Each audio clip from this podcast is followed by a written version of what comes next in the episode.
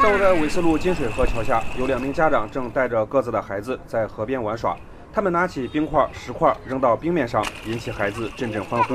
大人和小孩都不自觉地离冰面越来越近。他歇会儿要搁家待着，太没意思了，出来转转。结冰的话，您感觉会有一定危险吗？那有啊，你小孩上去掉下去。我刚看您女儿都已经站到这儿，这也不平整是吧？是啊，是要不的时候就赶快走。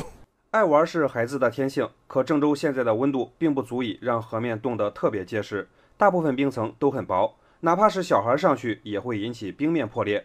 可能会有家长认为，大人在旁边就不会发生危险。对于这种想法，这位老人有话说：小孩的动作有很多突然性，防不胜防。你一不小心，忽然孩子下去，你都不知道，很危险。大人一定要小心，要尽到保护孩子的责任，一刻都不能松。在冰面上游玩，存在很大的安全隐患。就在今年元旦，山西省一男子驾车在结冰的湖面上玩漂移。车辆掉落湖中，导致车内五人中三人死亡。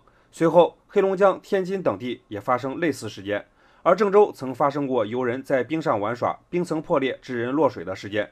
郑州市城区河道管理处祖宣科科长吴振江回忆道：“两年前大概也是这个时间段，有三名成年人在结冰的东风渠上玩耍，结果一人落水。他们是弄荷花下去，靠近岸边的冰面比较厚，一往里它就比较浅，要往中间滑的时候就出现意外了。”冰面裂了，他就掉进去了。一块玩的，在那呼救，咱那工人啊，周围的市民呐，一块就把他打捞上来了。吴振江表示，他们将采取多种措施，加强巡视，遇到有人在冰上玩耍时，及时劝阻。我们结合那个河段的不同的情况，把冰拖除，他这个人下去的这个几率就不高了。在这儿，通过咱电台呼吁广大市民安全游园，不要往冰面上投掷砖头啊、垃圾啊这些杂物。